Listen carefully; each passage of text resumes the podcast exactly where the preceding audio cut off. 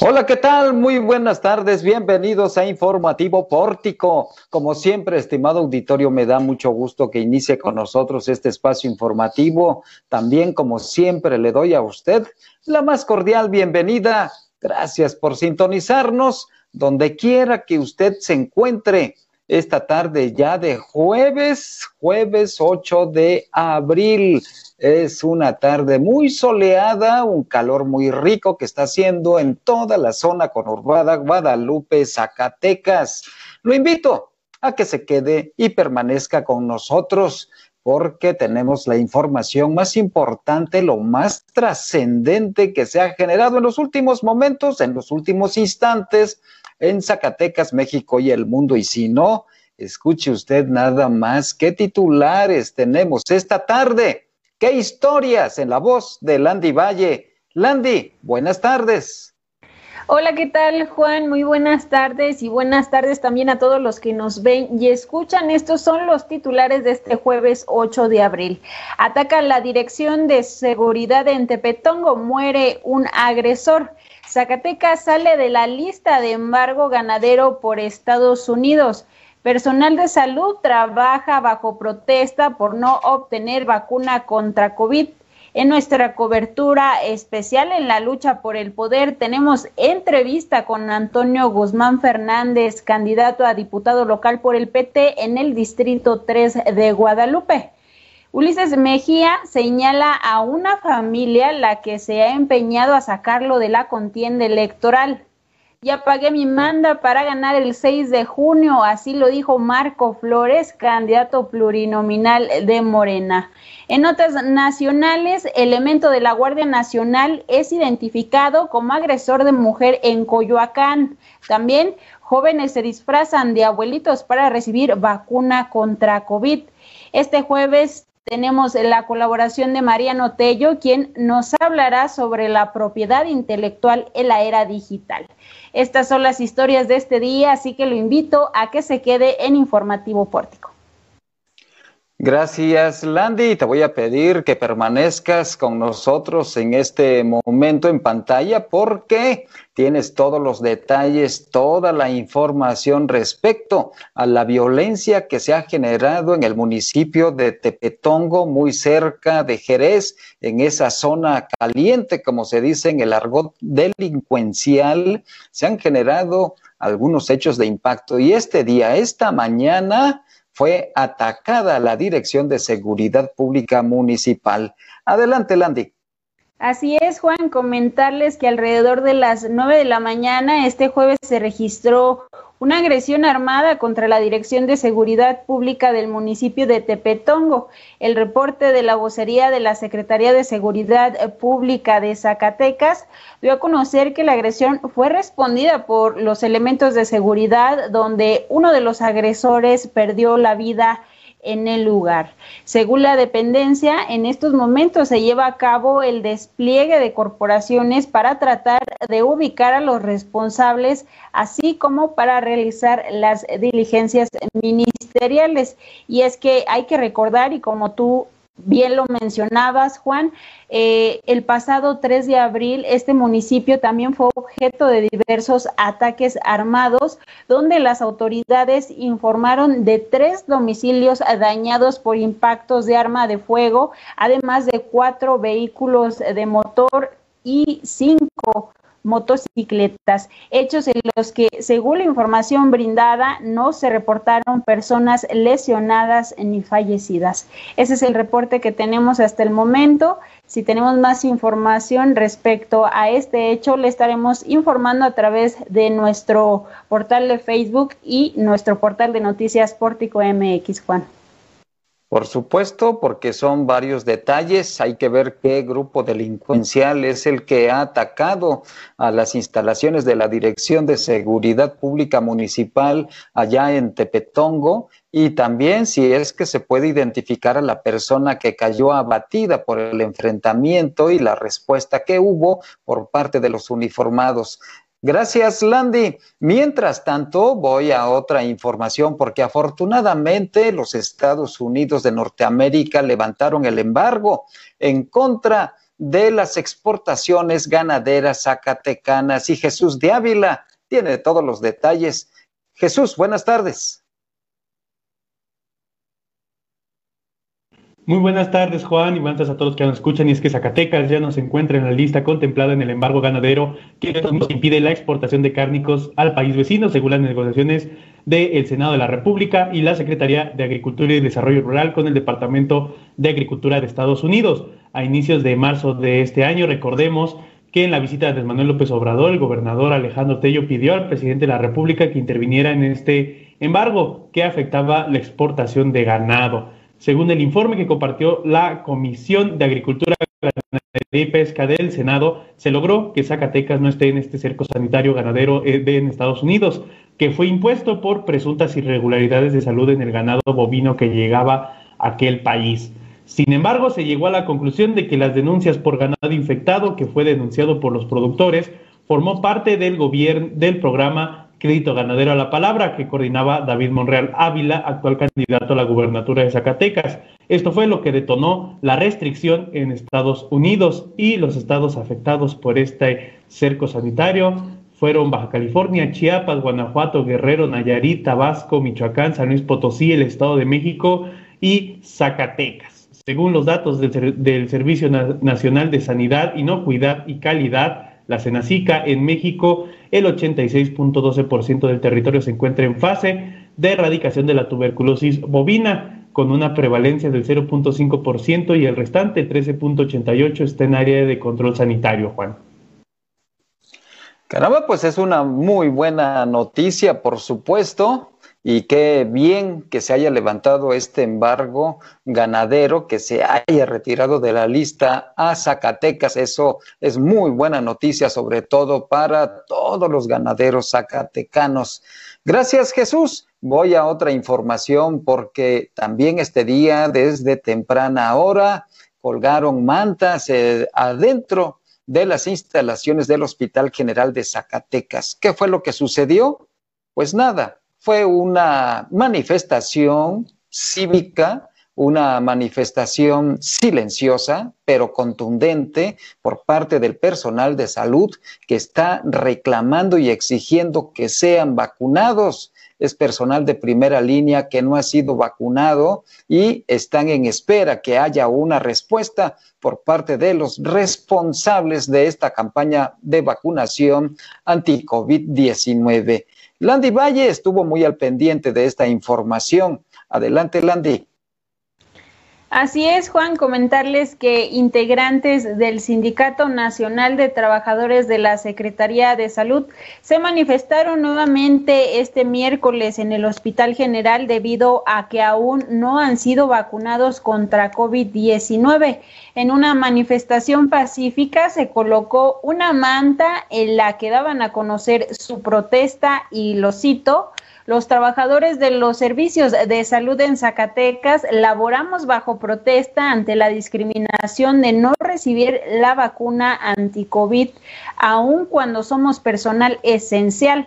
Hacemos un llamado respetuoso y pedimos el apoyo al presidente Andrés Manuel López Obrador. Eh, por su parte, Norma Castorena Berreyesa, secretaria general de este sindicato de la sección 39, publicó a través de redes sociales su preocupación ante la falta de acciones para la obtención del biológico y la protección del personal, por lo que solicitó una respuesta a la brevedad. Manifestó que de no obtener alguna respuesta en los próximos cinco días hábiles, exigirán un rol de guardias mínimas, esto con con el propósito de salvaguardar la salud de los trabajadores y de sus familias. Y es que hay que recordar que no es la primera vez que realiza la petición para obtener la vacuna. El pasado 30 de marzo, Norma Castorena solicitó de manera formal el biológico para 2.600 trabajadores, entre médicos, enfermeras, químicos, administrativos, así como personal de limpieza. Esta es la manifestación que está presente en el sector salud. Juan, regreso contigo. Preocupante sin duda este tipo de situación que se genera en el sector médico, el, que está en la primera línea y que no ha sido atendido, que es además personal prioritario por el alto riesgo que podría tener de contagio debido a la atención que tienen con los pacientes COVID-19. Creo que las autoridades federales deben atender esta petición, este reclamo Además, llama mucho la atención, Landy, este tipo de manifestación ordenada, muy educada, pero también, por supuesto, muy responsable y contundente. Así es, Juan, y es que hay que recordar que el personal de salud se ha visto muy comprometido con la sociedad zacatecana justamente pues por esta emergencia sanitaria en la que estamos atravesando. Ellos están comprometidos con su profesión y no han dejado sus actividades pese a que no han obtenido la vacuna. Pues seguimos al pendiente de este tema, Landy. Gracias. Caramba, qué situación estamos viviendo. Hay retraso, hay retraso en, las, en la campaña de vacunación en Zacatecas. No se ha aplicado la segunda dosis, aunque ya le dimos a conocer que se iniciaba una campaña de vacunación en el sur del estado, pero está muy, muy al pendiente todavía esta segunda vacunación para las personas mayores de 60 años de edad. Así que estaremos, estaremos atentos cómo, cómo es que responden los responsables de la campaña de vacunación aquí en Zacatecas, tanto del ámbito de salud pública como también, por supuesto, de los programas sociales. Hay una corresponsabilidad ahí y, sabemos que hay este retraso.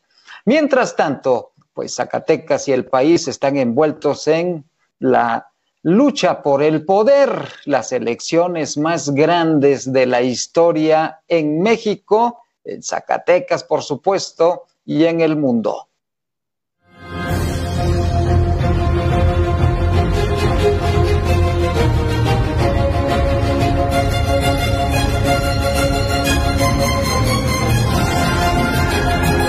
Elecciones. La lucha por el poder.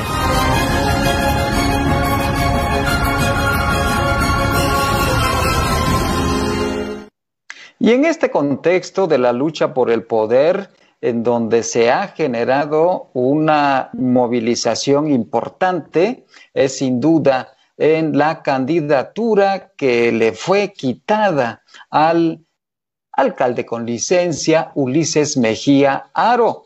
Con él también se llevaron a Iván de Santiago porque pues este eh, las autoridades de, de, jurisprudencia electoral, el Triges concretamente, decidieron por la denuncia que se había presentado en su contra, bajarlos de la campaña que ya prácticamente estaban iniciando, porque pues tenían ese dictamen en su contra por violencia de género, violencia política de género. Y hoy, hoy nuevamente el ex aspirante, ex aspirante al, a una diputación local, dio declaraciones fuertes, dice Ulises Mejía Aro, quien ha tenido una campaña informativa en distintas colonias, en distintos sectores, que hay una familia, argumenta, que quiere sacarlo de la contienda electoral y de la política.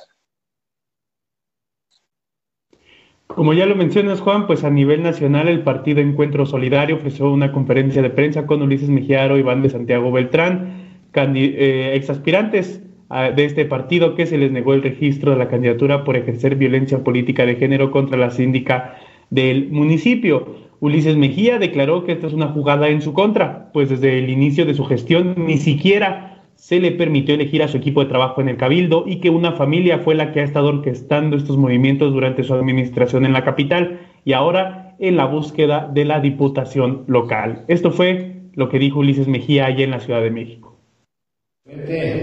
A las dos primeras preguntas, este ha sido un embate político desde el inicio de mi registro como presidente municipal. Yo soy alcalde con licencia de la capital de Zacatecas. Participé hace tres años por la coalición Morena, PT y PES. Y desde ahí tuve este embate político de una familia que está acostumbrada a poner y quitar a diestra y siniestra las aspiraciones de muchos zacatecanos. Yo no pude ni siquiera registrar mi suplente debido a estos embates. Se generó una imposición de un cabildo que fue esa marea turbia con la que tuve que navegar durante prácticamente tres años. Asimismo, Iván de Santiago Beltrán declaró que esta familia vive en Fresnillo y su apellido inicia con M y termina con L, los que se han dedicado a atacar al alcalde con licencia y su equipo de trabajo. Escuchemos lo que dijo Iván de Santiago. En este momento, por nuestra condición de no tener un, un registro, no podemos hacer señalamientos directos. Pero les vamos a dar una pista. El apellido se empieza con L y termina con L. Y están allá en Fresnillo, Zacatecas.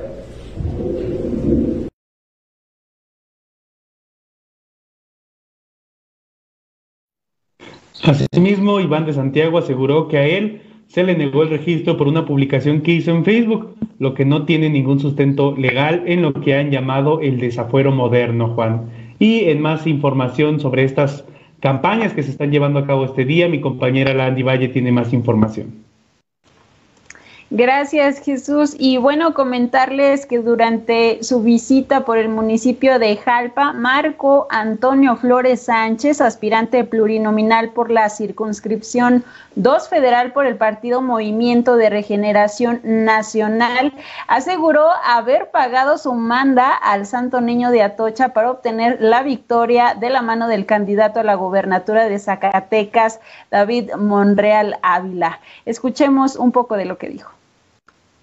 Yo dije yo, yo prometo a, esta bola de cabrones que les vamos a ganar el 6 de julio. Ya, fui, ya fui a pagar manda allá con el Santo Niño de Atocha y le dije, vamos a ganar el 6 de julio a esta bola de tramposos. Durante su participación, el aspirante aseguró que el actual gobierno que tiene Zacatecas ha asumido eh, diversas problemáticas al Estado en inseguridad, pobreza, situación que no se ha atendido hasta este momento. Así lo dijo. Tienen al, al Estado sumido en la inseguridad, tienen al Estado sumido en la pobreza, el abandono del campo, tienen la gente abandonada, la gente desesperada, desesperada que ya no haya que hacer ¿Cuándo los hemos visto aquí en las calles de Jalpa? ¿Cuándo los hemos visto venir a dar la cara? Ahí están abajo de la cama los cabrones. Eso. Queremos, queremos que este 6 de junio, que nos apoyen, por favor, queremos pedirles su apoyo. Humildemente venimos aquí a Jalpa a pedirles su ayuda para transformar Zacatecas. Vamos a transformar Zacatecas Queremos que nos ayuden. Acompañado de David Monreal, el cantante de la banda Jerez aseguró que la victoria del representante de la coalición Juntos Haremos Historia es lo mejor que le puede pasar a Zacatecas debido a la relación que mantiene con el presidente de México, Andrés Manuel López Obrador, y el presidente del Senado de la República, Ricardo Monreal Ávila. Y bueno, por su parte, el candidato a la gubernatura de Zacatecas, David Monreal Ávila, anunció la construcción de una casa del bienestar para adultos mayores en el municipio de Jalpa, un proyecto sustentable económicamente y que brindará atención digna a la población adulta mayor. Este jueves también, luego de recorrer las calles de la cabecera y saludar a los habitantes, Monreal Ávila encabezó el mitin en el que manifestó su interés por fortalecer la actividad productiva de la región sur del estado para reactivar la economía y convertir a Zacatecas en un proveedor de alimentos a nivel nacional e internacional. Esto fue lo que se manejó el día de hoy en, este meeting en el municipio de Jalpa, Muy bien, muy completa la información. Gracias, Landy, pero muy poca la originalidad de Marco Flores. Está copiando, está copiando. Él hubiera ido al santuario.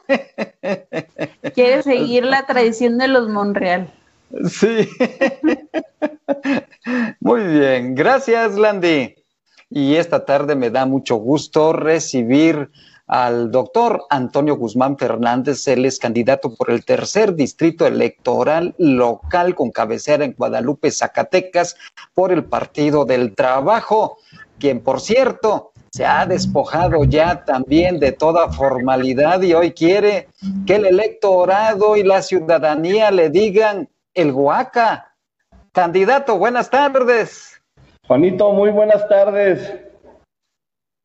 Aquí un gusto saludarte y no solo me he despojado de eso, de todo lo demás. A ver, platícanos, platícanos, candidato, ¿de qué más te has despojado? No, fíjate que estamos muy contentos ahora en, en esta campaña fíjate que nos ha ayudado muchísimo para, para palpar de primera mano la problemática de la ciudadanía. Pero te digo que me he despojado de todo lo demás porque así me está yendo, ¿eh? Sí. El tema es que hay un hartazgo de los políticos. El tema es que la principal petición de la gente es que va uno, pide el voto y no regresa. Váyase puras promesas, puras promesas. Ya hasta me hicieron ahí un lema muy interesante. Sí. ¿Cómo va? A ver. No, no, no, no se puede decir al aire. Ah. Y este, pero a su vez también vas palpando la situación real que, que tiene la gente. Claro. Este, les empezamos a dar a escuchar, les empezamos a hacer nuestros, planteamientos, nuestros planteamientos. Sí. Eh, pues hay una experiencia acumulada en estos años que pasamos por la rectoría, te dio un proceso de aprendizaje meteórico y la posibilidad de conocer diferentes rubros. Y el gran reto que tenemos es reivindicar el trabajo legislativo el trabajo de un diputado local, eh, volver a dignificar eh, por lo que representa. Es un espacio donde puedes llevar a cabo iniciativas, programas, poder llevar, es, es un espacio donde se puede dar la discusión de un plan de trabajo, de una propuesta de trabajo para transformar Zacatecas. Y en ese sentido de la problemática de la gente, una parte la puedes volver en, iniciativas, en ley, en normas, reglamentos, y otra parte, como te lo permite la misma constitución, eh, generar las gestiones. Y por ejemplo, un tema muy interesante que puedes plantear en el legislativo como un caso de emergencia estatal es el tema del agua. Yo creo que ahí ya tiene que haber una postura muy clara. Sí, sí, sí. De los que participan en la política. Yo creo que en ese sentido, el candidato de nosotros para la gobernatura, el licenciado David Monreal, ya trae una propuesta muy clara para el tema del agua. Si la definición es seguir adelante con el, con el proyecto de Milpillas, que ya se tome la decisión porque en un periodo muy corto eh, nos vamos a estar peleando por el agua. Y tú te has de acordar que todas las mega obras o las grandes obras de todas las, de todas las civilizaciones ha sido una obra hídrica. Los famosos Aquellas grandes presas, ¿no? Exactamente. Yo creo que ese es un tema que no puede esperar más, que si ya hay las condiciones para poderla implementar, ya hacerlo, ya sacarlo adelante. El otro tema interesante que yo he estado percibiendo es el tema de la salud.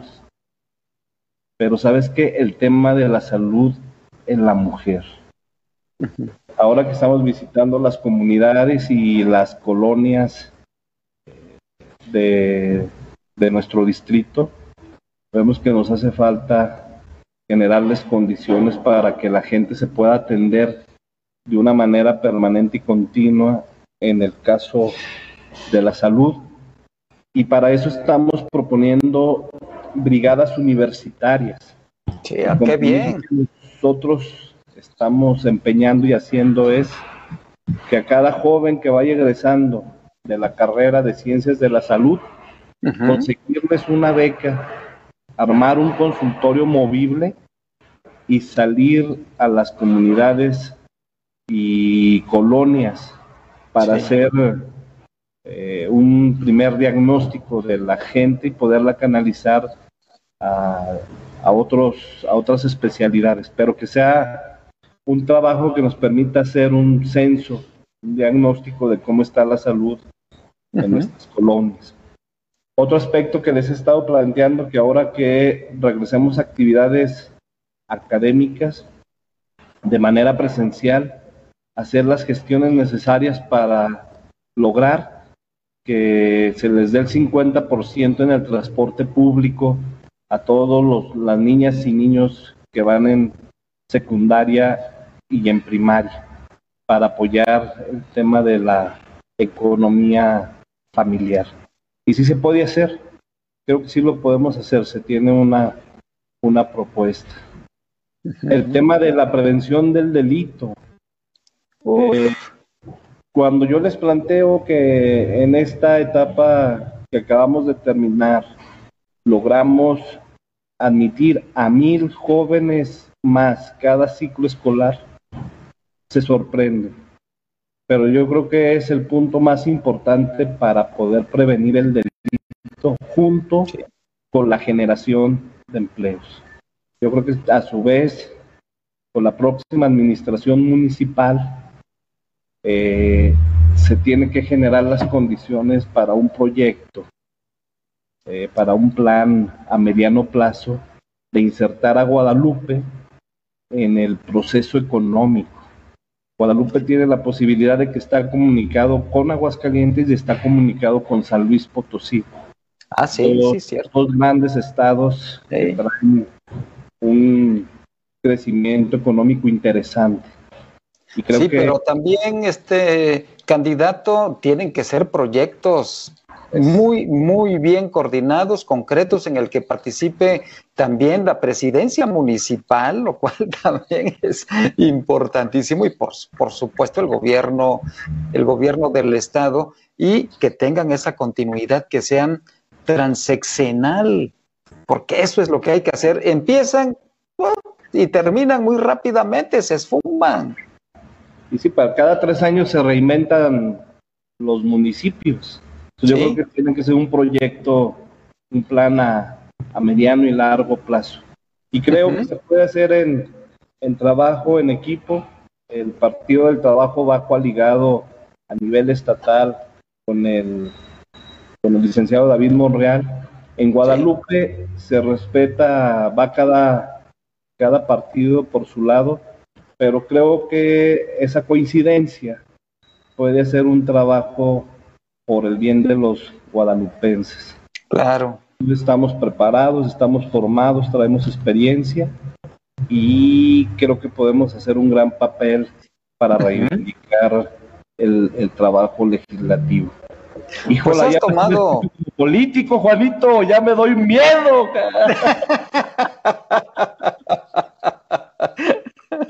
Pues has generado, eres una persona muy sensible, doctor Antonio Guzmán, te conozco afortunadamente el tiempo que estuvimos trabajando juntos, te conozco un poco, eh, eres muy sensible, pero también eres muy solidario, muy comprometido con, con lo que haces y también con lo que dices. Y eso es un factor que hace falta en la política en general pero particularmente en Zacatecas, ¿no? Porque muchos políticos se suben a un ladrillo, se llenan la, cuenta personal de, de billetes y se olvidan de todo lo demás, se sienten grandes, grandes, grandes, como dice la canción. Mira, estás recibiendo muchas felicitaciones, muchas gracias a Verónica Macías, a Lucy Vargas, a Cookie Macías, muchas gracias. Cookie también ahí manda saludos. Héctor Durán también comenta, dice, excelente trabajo del doctor Antonio Guzmán. Ramiro Castañeda señala que es el mejor candidato para diputado por el tercer distrito electoral en el municipio de Guadalupe. El, el doctor William Humberto Ortiz dice, excelente trabajo y estamos con todo para apoyar al doctor Antonio Guzmán. Pues ahí están los aliados de, para el ámbito del, del proyecto de salud. Gaby Flores también dice muy bien lo del 50% de descuento en niños de primaria y secundaria en otros estados, lo aplican desde hace muchos años, dice Gaby Flores. Felicita también al candidato Edgar Moreno, dice, pues vamos con todo, con Toño.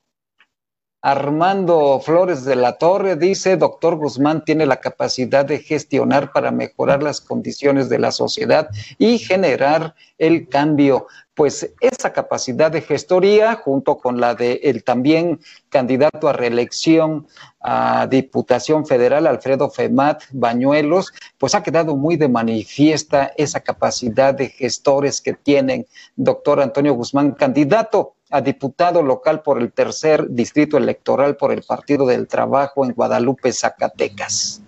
Así es, y los estamos invitando, Juanito, que en el caso de Guadalupe voten todo PT. Al final de cuentas, vamos juntos en la coalición de Haremos Historia. Entonces, este, pues hay un trabajo ahí permanente, cercano, eh, hay un, nos estamos identificando, hay un clean, estamos haciendo un clean con, con la gente que estamos visitando, nos escuchan. Sí me llevo muchísimas regañadas. va para lo clásico, nomás vienen, piden el voto y ya no regresan, y nomás anda brincando de partido en partido. Le digo, espérame, espérame, espérame, yo apenas voy llegando.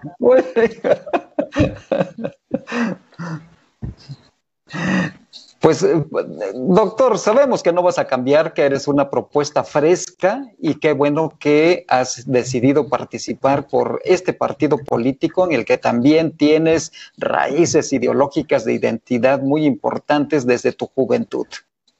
Así es, siempre nos hemos comprometido con las ideas progresistas.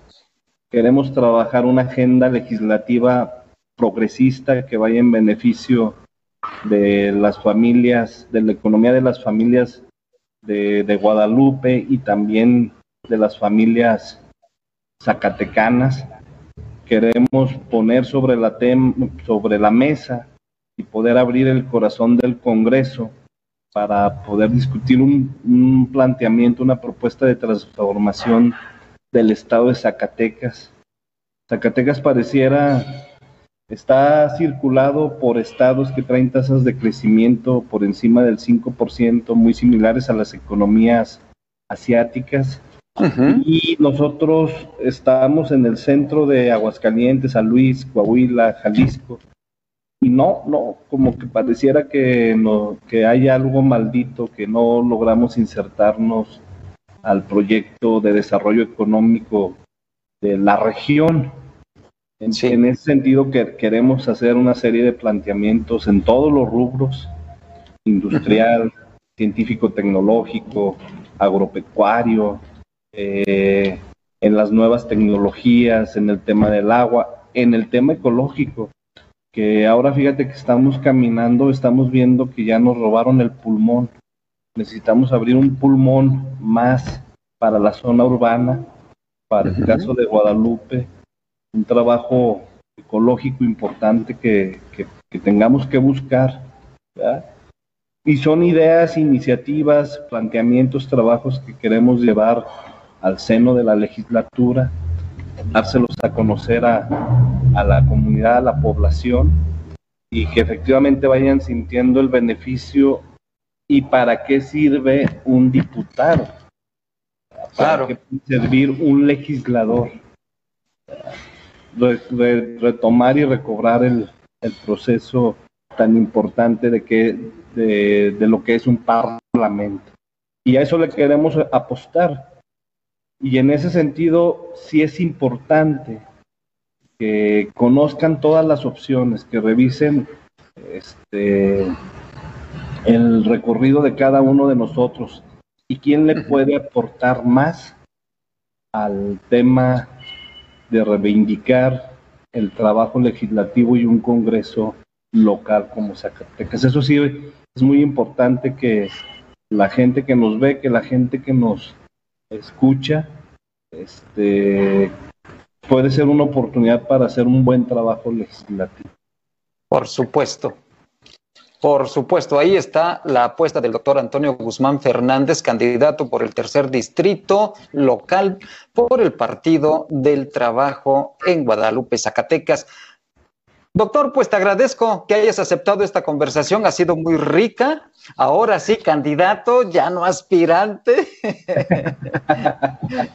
y, y bueno, pues con mucho apoyo, mucho apoyo social, mucho apoyo vecinal en el distrito y también por todos los amigos del doctor Antonio Guzmán que son un cardumen.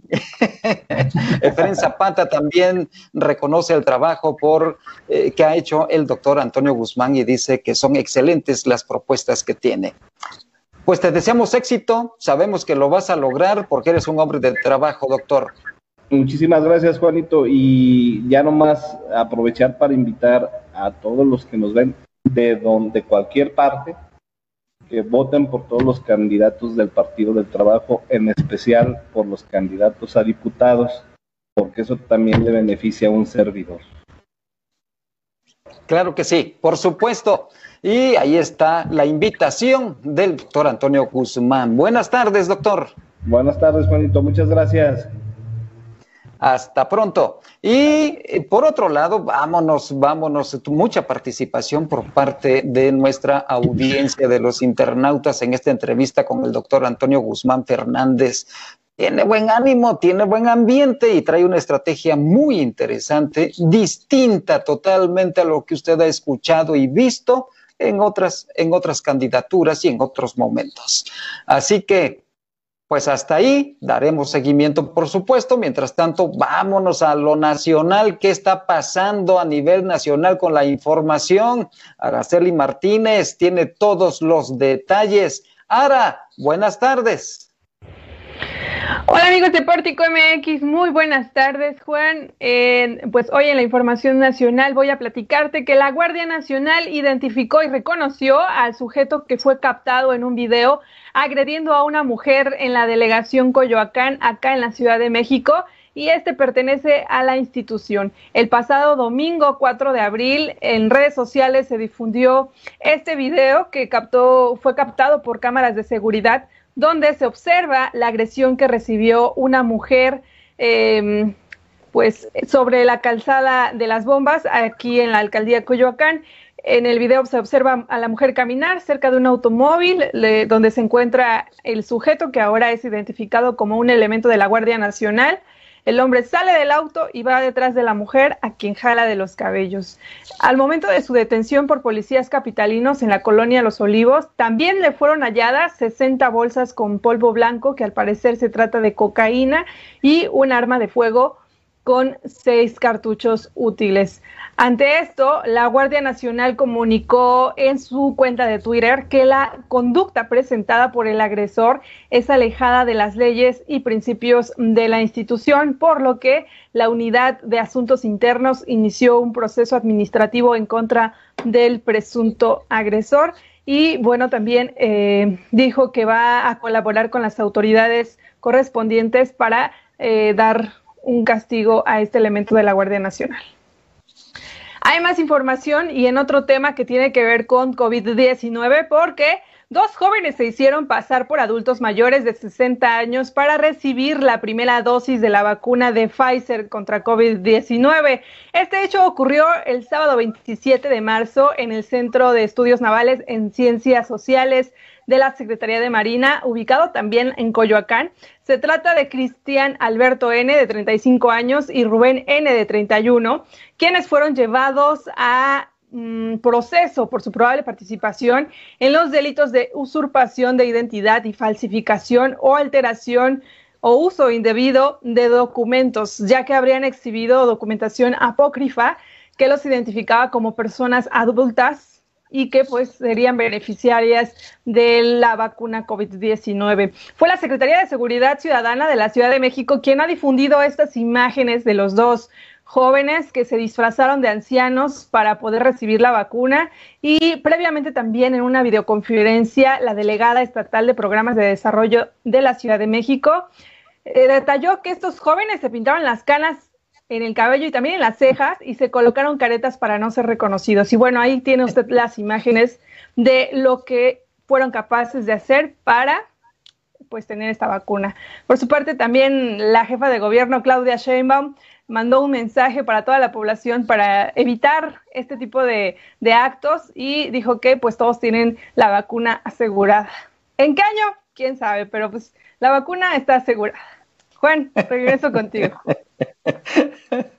Tienes razón, Ara. ¿En qué año?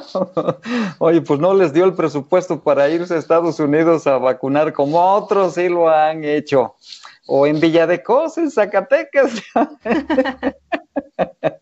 No solamente pasa en Villa de Cos, también sucedió acá en Coyoacán.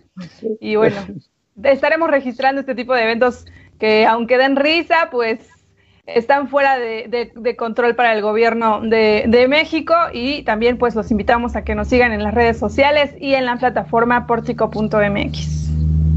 Gracias, Ara. Y por cierto, ayer en nuestro programa La lucha por el poder que tenemos los miércoles a las 7 de la tarde, qué buen programa, buena asistencia y sobre todo el contenido Ahí estuvimos analizando todo lo de redes sociales, las apuestas y propuestas de candidatos y partidos, qué están, quién es quién, cómo están trabajando con Raimundo Ceja. Si no lo ha visto, ahí en nuestras redes sociales, en nuestra plataforma, está el programa. Excelente, excelente. Bueno, mientras tanto, Voy hasta Querétaro, Querétaro de manera virtual con Fátima Gómez Vargas que tiene información fresquecita de la capital queretana. Fátima, buenas tardes. Hola, ¿qué tal? Saludamos desde Pórtico Querétaro para comentarles que el día de hoy productores del campo aseguran estar peor que nunca y denuncian inacción por parte de legisladores y funcionarios de la 4T en rueda de prensa, el Frente por Querétaro dio a conocer que no han tenido respuesta por parte de la encargada de la Secretaría del Bienestar ni por los diputados federales de Morena para dialogar acerca de las necesidades del campo. Francisco Perusquía, líder de productores del campo, amagó con irse a plantar afuera de las oficinas y la legislatura hasta que sean atendidas sus peticiones. Como burla, calificó el espectacular pagado por Morena, donde asegura este partido que apoya al campo, cuando dice, cuando a decir de las 100 asociaciones de ganaderos y productores del campo, no han recibido ningún apoyo desde el comienzo del gobierno del presidente Andrés Manuel. Mientras tanto, en ese mismo momento, la candidata a la gobernatura por Morena, Celia Maya, sostuvo una reunión con la Federación de Colegios y Asociaciones de Abogados de Querétaro, donde dijo que iba a apoyar al campo, que era uno de sus compromisos y promesas de campaña. Y finalmente esta, el Frente por Querétaro anunció que eh, habrá un próximo foro el día 21 de abril con cinco de los candidatos a la gubernatura para conocer sus propuestas y promesas de campaña para el campo y entre ellos están invitando a la candidata de Morena. A ver cómo se pone. a ver qué dice.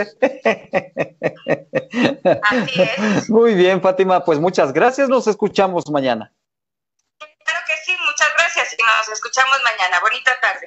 Es Fátima Ivette Gómez Vargas desde Querétaro, Querétaro. Y este día, de manera muy especial, tenemos la colaboración de Mariano Tello. Lo invito a escucharla, está muy interesante.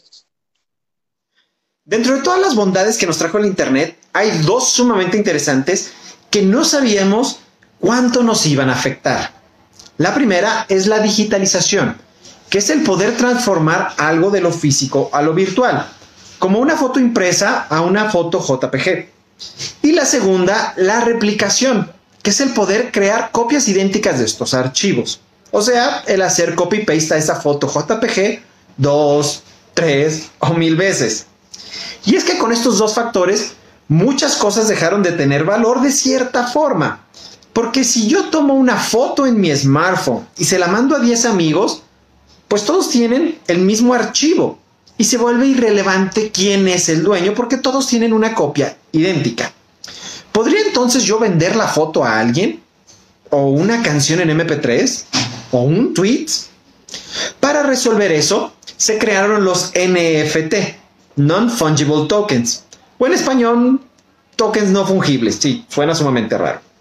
En resumen, y para no confundirlos, es un código que funge como un certificado digital de que ese objeto es legítimo y original, por lo que podemos empezar a saber quién es el dueño, aunque sea algo digital. ¿Suena un poco extraño? Sí, pero recordemos que tú puedes comprar en el mundo real una réplica de la Mona Lisa, idéntica, hasta con trazos de pintura, y tenerla en tu casa para verla. Pero el hecho de saber que no es la original la hace perder su valor. La pertenencia, la originalidad o la primicia son cosas que aportan a crecer este valor. Y esto crea oportunidades para que artistas puedan rastrear quién tiene su trabajo o si ha pasado ya por varios vendedores en el mundo digital. Logra que tú sepas que eres el dueño de un tweet o de una canción y que si bien más personas tal vez la tengan, tú eres el mero mero, con capacidad de revenderlo y tal vez, si hay algún coleccionista interesado, pagar hasta 3 millones de dólares. Cosa que ya sucedió. ¿Qué loco? Sí, pero así es nuestro mundo. Así que veamos cómo evoluciona esta tecnología. Mi nombre es Mariano Tello. Nos vemos en la próxima. Dentro y con esta colaboración hemos llegado al final de nuestro informativo pórtico. Gracias por el favor de su atención. Ha sido un programa extraordinario. Gracias por su confianza. Gracias a quienes hacen posible que usted esté debidamente informado e informada. Gracias a Landy Valle, a Araceli Martínez, a Fátima Ibet Gómez Vargas, a Jesús de Ávila y, por supuesto, a nuestro gurú informático cibernético que hace maravillas y a veces milagros a Omar Reyes. Soy Juan Gómez, como usted muy rico, disfrute la tarde y sobre todo, cuídese mucho. Hasta mañana.